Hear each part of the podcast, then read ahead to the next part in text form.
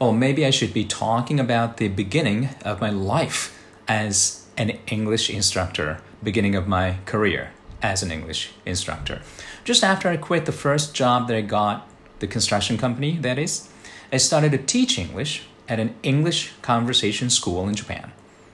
Well, I got well qualified in a sense. I got a good score of TOEIC already, and more importantly, I taught there part time in my senior year at university. So on day one, I already felt at home. Well, the difference, however, was whose support I could get. When I was a university student, I got enough support from my parents. I was very comfortable um, and confident. Although I was earning more than 150,000 yen per month in those days, that was quite a lot of money, isn't it? I I, I didn't actually care about how much I gained. I depended totally on my parents for the basic needs of uh, food, clothes, and shelter. When I was with the construction company, I was al- you know I was uh, also confident of whatever I did in and out of the office. You know, I thought um, my company, um, well, to be more precise, my boss would take care of whatever consequences I might suffer. I was very confident. And um, now, there was no one at last. I rented a small apartment room. I didn't even have a curtain with which to shut out the outside world yet. Um, you know, that was on the um, New Year's Eve of 1992.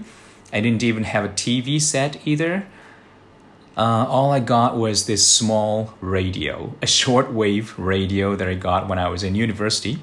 I brought it with me all the way there. Uh, there was no heater, there was no futon yet. Uh, there were only some cardboard boxes scattered in the room. I lay on the floor and I turned the radio on and I closed my eyes. Well, that was the time I finally started to think of my future seriously. What would happen to me tomorrow? What would I be doing in 10 years? Or would I be still alive then? Well, as it turned out, I'm still alive, fortunately. Uh, without any support available now, I got a bit scared, you know. But one thing was for sure English.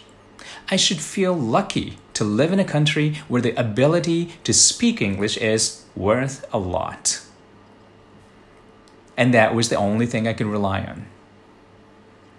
It was about nine o'clock in the evening, and lots of songs were on the radio.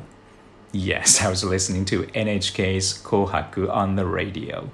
To me, therefore, Kohaku is a good reminder. I go back to the original motivation, I go back to the initial fear, and I take another step ahead, knowing that whatever effort I make, pays off in the end. Thank you for listening. Hope you enjoy the rest of the day.